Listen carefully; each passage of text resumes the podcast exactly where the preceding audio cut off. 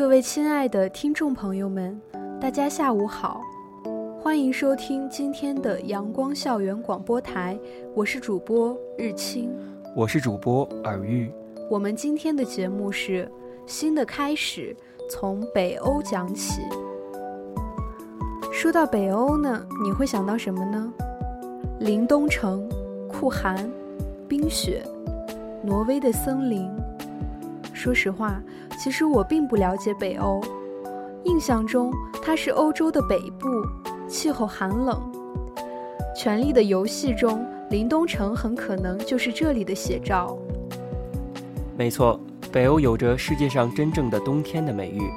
我对于北欧的印象来源于北欧的文学作品，从安徒生童话开始。丹麦是北欧最具童话色彩的国家，从安徒生的爱情童话故事到莎士比亚的喜剧，从美人鱼到哈姆雷特城堡，市中心的去弗里游乐场更是被哥本哈根当地人认为是情侣必到的浪漫之地。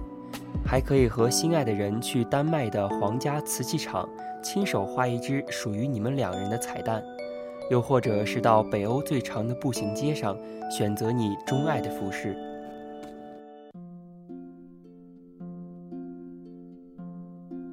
世界上仿佛总有一个地方，能让你的心平静下来，淡泊明志，宁静致远。也许这个地方就是你对自己某些品质的坚持。这种坚持，也许是你年少时在街道转角邂逅的一个咖啡馆。即便过了二三十年，你还可以循着原路走进去，小啜一杯香浓的咖啡。在这里，静物为时间做了见证，见证世界上有些角落。有些东西，真的可以凭一个民族的特质代代传承，而不用担心离乡二十年便面目全非。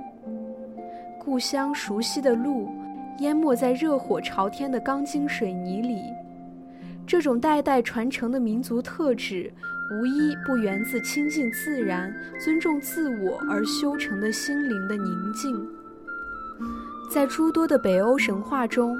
命运的意象总与一望无际的森林、森林中的湖边、波涛汹涌的大海及广袤无垠的雪野相连。神和大部分的精灵都住在绿荫葱葱的森林绿海里。这种意象来自于斯堪的纳维亚半岛的自然的真实写照：寒冷、广袤，北方的极夜。雪及森林之王麋鹿，人们生活在这片广袤而宁静的土地上，沉默而宁静。海的灵动与力量和森林的沉默与华丽，平衡了斯堪的纳维亚半岛子民的意志，使其很难受到潮流的左右，就像森林边缘童话般的小屋。就像从中世纪就流传下来的巍峨宫殿，十几年、二十年，甚至百年，即便大自然的腐蚀，也难以摧毁森林里哪怕最简陋的一个小石屋。在这里，人们颠覆了时间的力量，东西仿佛可以静物般天长地久地凝固下去。半年极昼，半年极夜的生活。使这里的人们分外珍惜夏日的阳光时间，而土地资源的贫乏，又让这些斯堪的纳维亚半岛上的人们深刻体会到了“一粥一饭，当思来之不易；一丝一缕，恒念物力维艰”的真谛。如此苛刻的天然环境，就是他们养成了节约的习惯。从中世纪以来，北欧人民的民族性基本定型。饭不能不吃，但不必太好；钱不能没有，但不必太多。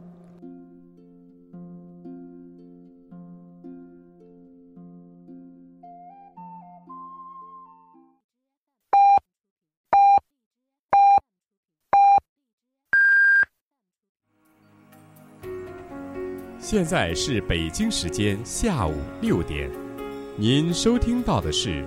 重庆邮电大学阳光校园广播台。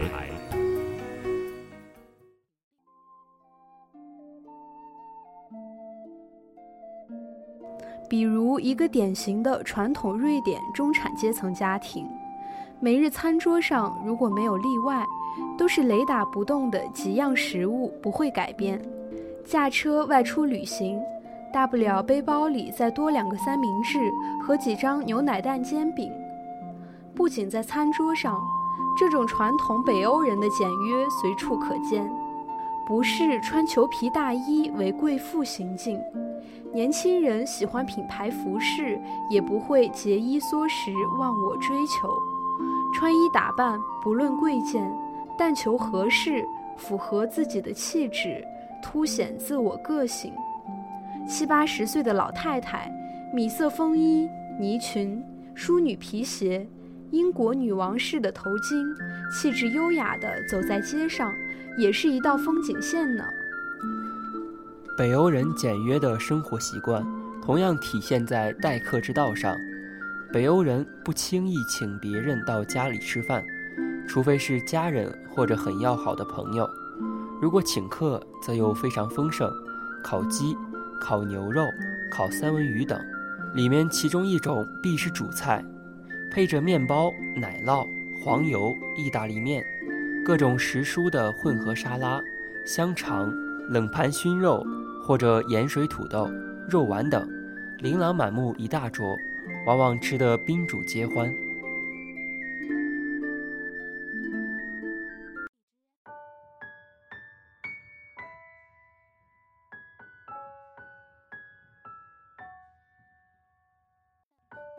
阅读是必不可少的一种信息和知识的来源方式。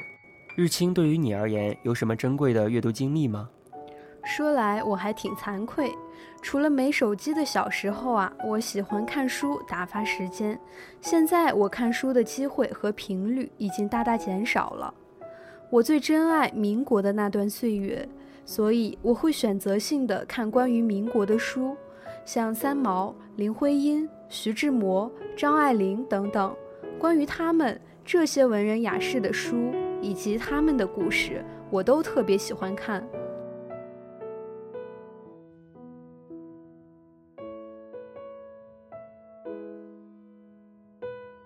再也没有一个民族像北欧诸国子民这样，如此热爱阅读的了。这几乎是一个全民阅读的民族。电车上。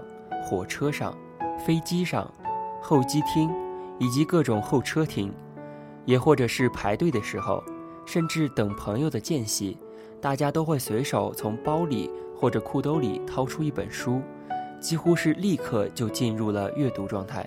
更别说春日里的草坪，夏日里的海边，暖暖咖啡气息萦绕的咖啡馆世界了。看一个国家的文化底蕴，博物馆。美术馆和图书馆是最好的参照。在北欧，大大小小林立于每个城市的此三馆，极大地满足了好书之人。比如芬兰，并不大的一个国家，却有着近千个公共图书馆以及流动图书馆，分布于全国大大小小的城镇。像其他北欧人一样，绝大多数的芬兰人经常光顾图书馆。也可以说，书简直成了沉默寡言的芬兰人不可或缺的精神伴侣。而根据联合国教科文组织最新统计，北欧的人均读书量是一年二十四本，相当于一个月两本书。实际上，在北欧，个体阅读量已经明显大于这个数字。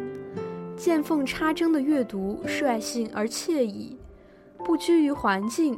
不拘于场所，阅读已经是北欧人生活中信手拈来的一个习惯。所以，北欧最流行的书是纸质轻巧、排版压缩、便于携带的口袋书。于是，商场里卖的最俏的男士休闲裤，则是膝盖部有足够大的口袋，可以装下一本书的那种。其实，北欧人喜欢看书是有一定道理的。他们从小就培养他们的孩子看书。丹麦的人会在书里滴蜂蜜，让他们的孩子去舔，让孩子从小都知道书是甜的，然后对书籍有种从小到大的亲密感。北欧人泡咖啡馆的方式多种多样，约朋友去畅聊是一种，像《哈利波特》之母 J.K. 罗琳发迹之前那样，带着稿纸或者电脑去创作的又是一种，而更多的一类人，则只是为了一份在人群中的感觉。这类人家里有的是空间，却往往偏要写一本书，在人来人往的咖啡馆中。求得一份清静，这种人非常能代表北欧人中的沉默的大多数。读书与之堪称心灵的阅读。自己独处时，感觉世界很喧嚣躁动；一旦到咖啡馆，世界立刻就安静了。在热闹的场合干自己的事儿，不为交友，不为赶热闹，就为在人群中的一份存在感。有了这份存在感，和一本读来甚是愉悦的书，对北欧人来说足矣。一本书，一杯咖啡，一个桌旁阅读的自己，再加上咖啡的气息和滴滴流淌的音乐，没有什么比这更完美的了。这就是北欧人骨子里狂爱的。沦陷在人群中的一个人的社交，所以，尤其那些爱独来独往的精神洁癖者，一天不到咖啡馆小坐一下，必定怅然如有所失。为了这群人，体贴之至的咖啡馆，周末一大清早就会搭配好各式美味早餐，煮好咖啡。等着发型凌乱、睡眼惺忪的客人们一杯咖啡叫醒自己。阅读是一种生活态度，也是一种习惯，由此延伸起来的北欧人的聊天内容。若没看过几本书，真的挺难走进北欧人的社交圈。这种特质很明显的表现在北欧人的另一个流行社交场所——酒会上。这时候你会突然发现，一向沉默的北欧人端起酒杯是那么健谈。歌剧院的中场休息，围绕着本歌剧展开的音乐及古往今来的音乐家的讨论，你不懂那么几个，谈话简直不能进行下去。而这也绝非北欧人故意的为难，这只是一个人生活素养的一部分。长年累月阅读的积累，已经深深潜入北欧人生活中各处。所以，终是开卷有益。即使不与人交往，沉浸在阅读里的时光，那是沉寂的时间之中另一段生命繁华投下的光阴。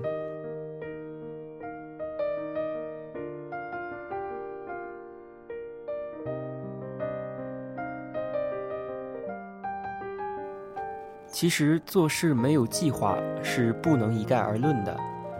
如果是像学习、工作这种正经事儿，我肯定以计划为准，跟着计划走，任务完成的效率就会更高，而且也会更加节约时间。但如果是旅游，我更希望漫无目的一点，走哪儿是哪儿，路上就可以遇见不经意的美好，而不是所谓的跟着计划去排。匆匆忙忙又没有回忆，而对于北欧人来说，他们都是慢悠悠、有计划的人。如果未经过预约而贸然去拜访一个瑞典人，迎接你的很有可能不是张开的双臂，而是惊愕的询问：“对不起，我们有约吗？”而当得知这只是一次随性而至的拜访，十有八九你得到的回答是。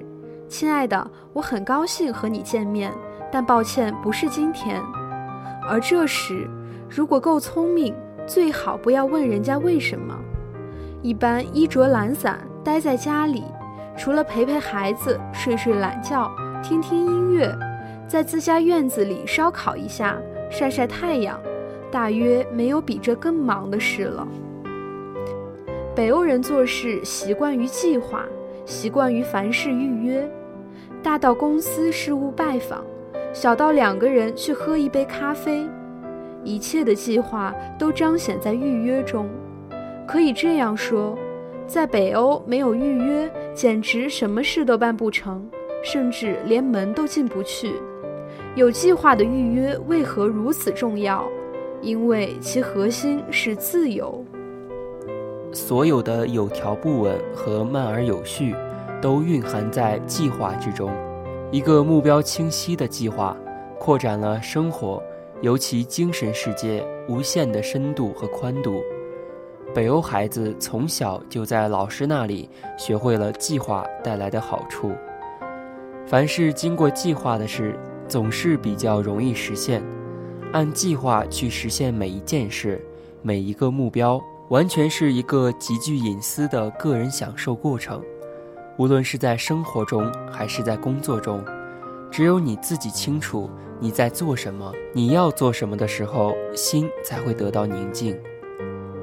所以，北欧人可以容忍下属乱穿衣、混搭去上班，却不能容忍不在计划内的贸然拜访。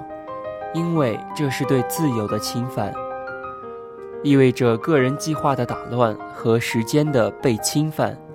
西方最重要的一条人际交往准则就是准时，人们将准时、不随意耽误他人时间，看成人际交往第一重要的礼貌和修养。看看北欧的公交车到达每个车站的时间。你就知道北欧人对时间的控制有多么严格。北欧国家交通四通八达，十分方便，每个公交车站都有电子屏幕显示车到站的时间，一分不多，一分不少，准点到达。北欧人认为，凡事计划，做事稳妥，慢而有序，并非代表着就此被约束，相反。预约代表着可从容面对生活的态度，计划是为了获得更大的自由。福利社会养懒人，这几乎成了井底蛙民们抨击福利制度的一句口号，而事实却恰恰相反。就拿福利制度最典型的瑞典为例，从二十世纪中叶实现工业资本化后，到七十年代高新技术的发展，如今。在生物、信息、医药、通讯、环保等方面的发展已经稳居世界前列。闻名世界的简约时尚品质生活代表宜家家居，安全的代名词沃尔沃汽车产品，无不出自热爱自由又凡事离不开计划的瑞典人之手。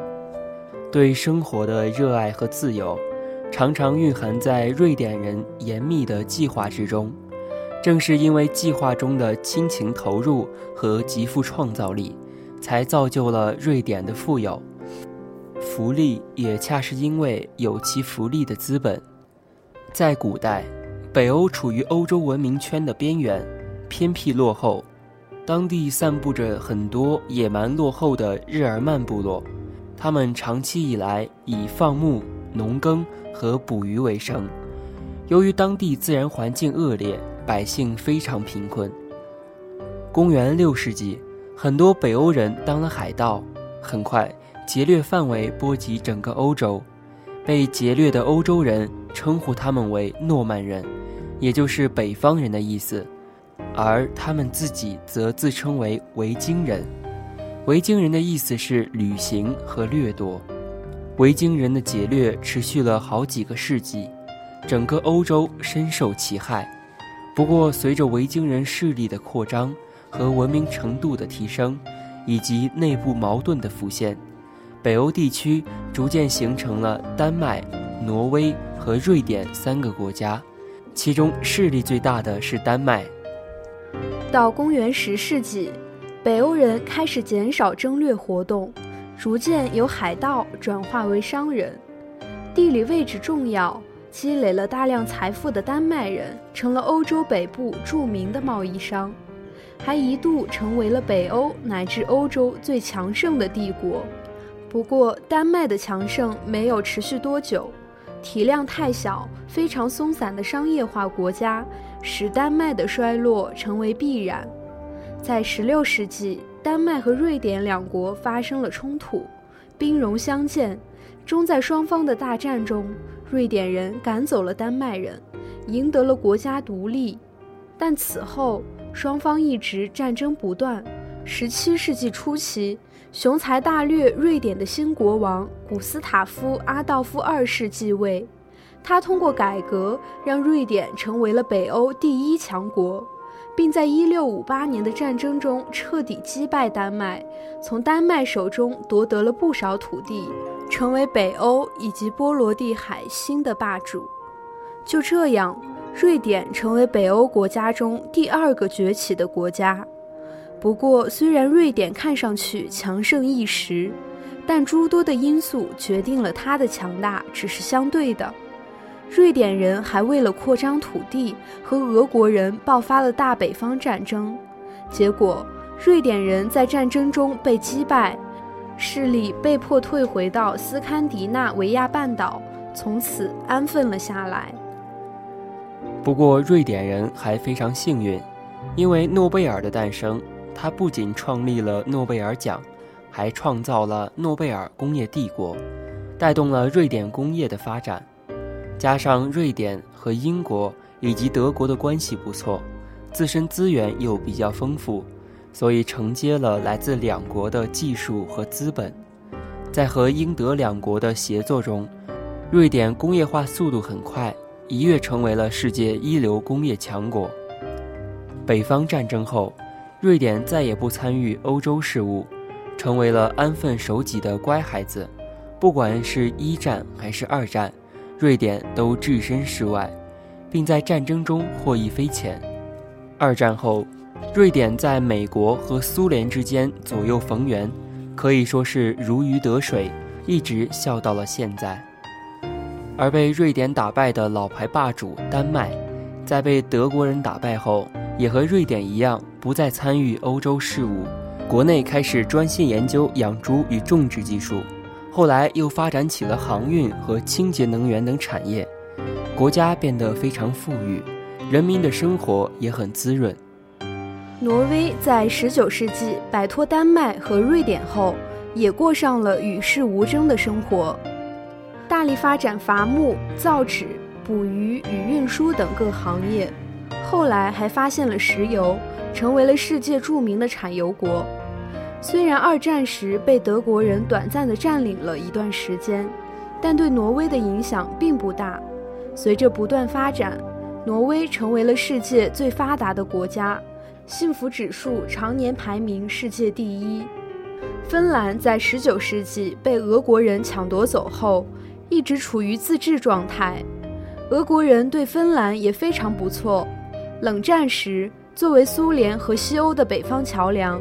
夹缝中的芬兰获得了难得的发展契机，加上自身努力，芬兰人把国家建设得非常好。等到苏联解体，芬兰摇身一变，重新投入西方资本主义阵营，成为了西方国家的一员。如今的芬兰稳定祥和，国民富裕，简直就像童话里的国家一般。最后，至于冰岛。则是享受了太多英美两国带来的福利。历史上，冰岛曾从属于丹麦，是丹麦的海外属地。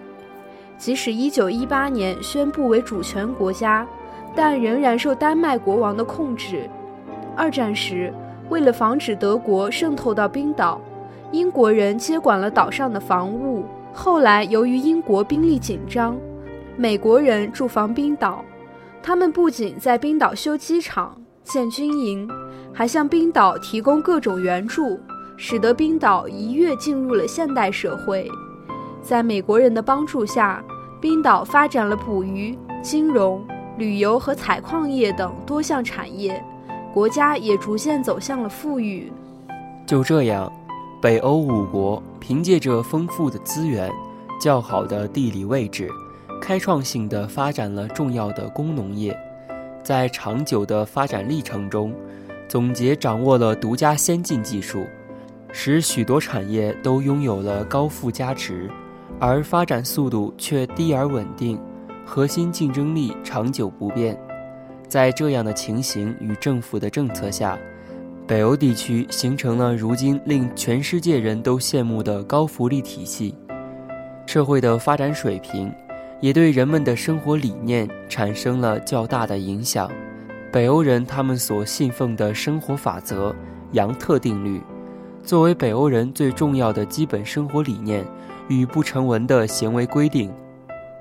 杨特定律中轻视任何浮夸的举止，以及对于物质成就的炫耀，而且相对于根植于希腊罗马文化的意大利、法国、英国式审美，以及深受英法文化影响的德国。与荷兰式的审美，更偏居一隅的北欧人骨子里流淌的是崇尚自然之力的维京血脉，他们的审美等反而与远在东方的日本有异曲同工之妙，都对于极简美学非常向往。综上，才造就了北欧人如今的这种对于生活品质与内涵非常注重，而不在意太多外界物质的多少的特质。行走在北欧，你会真真切切地感到，人是真正享受生活并凌驾于生活之上的。大家可以自由从容地安排自己的生活，就像萧红以倭瓜为例描述过的那种超自然的倭瓜生活态度。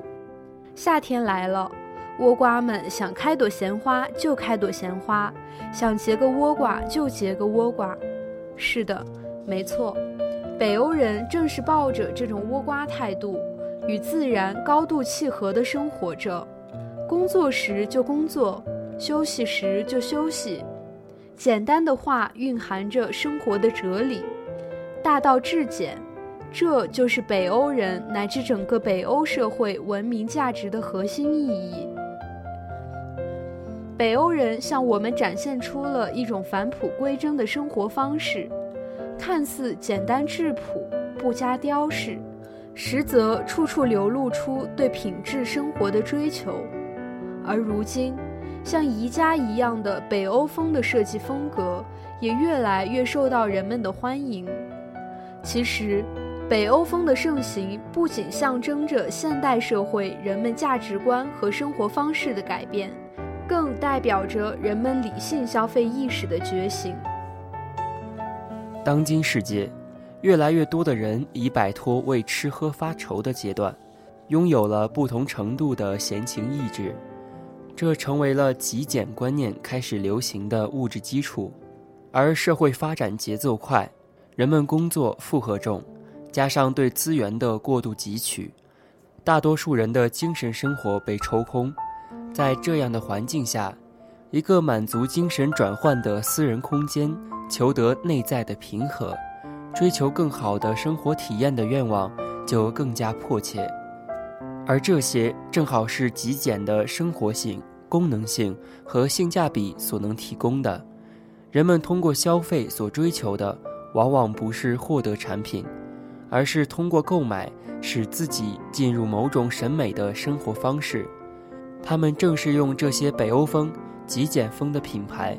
为自己贴上不同以往的标签，寻找一种新的幸福感。多余的财富只能购买多余的东西，人的灵魂必须的东西是不需要花钱买的。亨利·戴维·梭罗的名著《瓦尔登湖》在百年前就向我们娓娓道来，并在当今时代的浮光掠影中显得越发深刻。同样。中国传统哲学中的大道至简也是这个道理。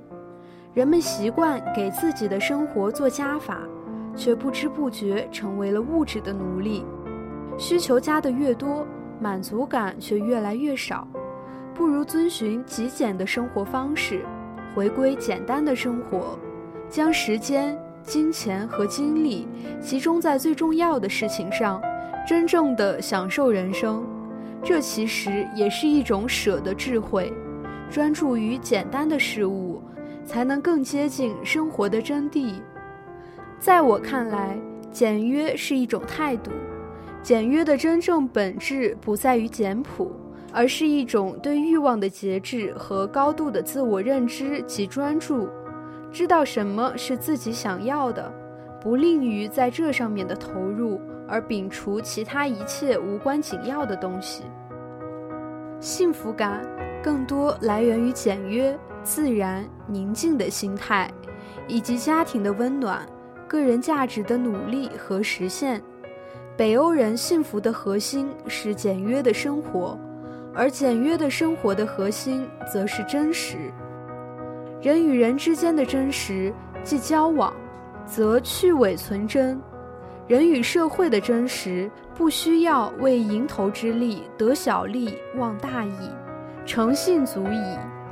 人与家庭的真实，真实爱，满满的付出，满满的快乐；人与自我的真实，那么多的事想去做，那么多的想法要实现，想得到就去争取。得不到，再去修炼。被我们一再提及的专注，是简约主义生活模式的基石。能沉下心来做事，是北欧人的一种特质。可以为了自己喜欢的东西去钻研一辈子，也可以为了专注的事业一而再、再而三的钻研和学习。而为了做一个有能力思考、可以辨别人生的人。读书就成为大部分北欧人贯穿一生的习惯，而反观我们自身，本处在象牙塔的我们，却越来越受这个信息爆炸的社会影响，自身也变得愈发浮躁，被主流裹挟，人云亦云，让自己处于众人力量架构的暖巢，自以为获得一种安心。实际上，更多的是让自己的心失于纯粹，让自己与生俱来的耀眼蒙尘。那为何不去坚定地相信自己呢？走出人群，静静地思考属于自己的路，不怕与众不同，因为从你走出第一步的开始，整个世界都在为你让路。人生在世，要有淡然处世的心境。比如瑞典的冬夜和哥德堡的雨、伦敦的雾一样，是出了名的多且漫长。如果住在北欧的人，谁因天气而言事，那他大概一年中有半年的时间都出不来门，办不了事了。跟天气相处就跟人相处一样，好天气你喜欢，不好的天气也要尝试着去从坏里找到好的乐趣。喜欢北欧悠长的夏季，也觉得漫长。许多人将全球幸福指数第一的北欧归结于其制度、福利、资源等因素，但事实仅仅是这样吗？如果我们选择把性格交给星座，把努力交给鸡汤，把价值交给奢侈品，把理想交给成功学，把时间交给手机。把社交交给微信，就幸福了吗？很多人认为幸福在远方，是努力奔跑的结果。无视它勇往直前，也来不及多看路上的风景。其实，我觉得幸福不仅仅在于尽头的风景，其实幸福一直都在我们身边，只不过是被我们忽略了而已。关于幸福，每个人都有自己的定义。有些人认为有家的温暖就是幸福，有一个可以栖息的地方，有一碗热腾腾的饭菜，有一个等你回家的人，这是幸福。而有些人认为四海为家，浪迹天涯，看遍形形色色的人，尝遍人情冷暖就是幸福。而我们更应该学习北欧人的精神，努力把幸福掌握在自己的手中。不被沿途太多的浮华蒙蔽了双眼，而忘记了自己当初为什么要出发。时常提醒自己慢下来，回首看看是否还是来时的轨迹。处在选择的岔路口时，不是随大流懒于思考，而是慢下来，静下来，叩问自己的内心，倾听它真正的声音。不要让浮躁消耗了自己的能量。而是用珍贵的大学时光去认识、了解、探索自己，让自己成为更好的人，然后以己之力做更好、更大的事。尝试去规划自己的未来。我们常常厌烦于生活在条条框框之中，但我们永远都要不失方向，遵从自己的内心做出计划，更是我们前进的有力力量。梦虽远，但我志所趋，穷山巨海，不能限也。转眼新学期，路尽数在前方。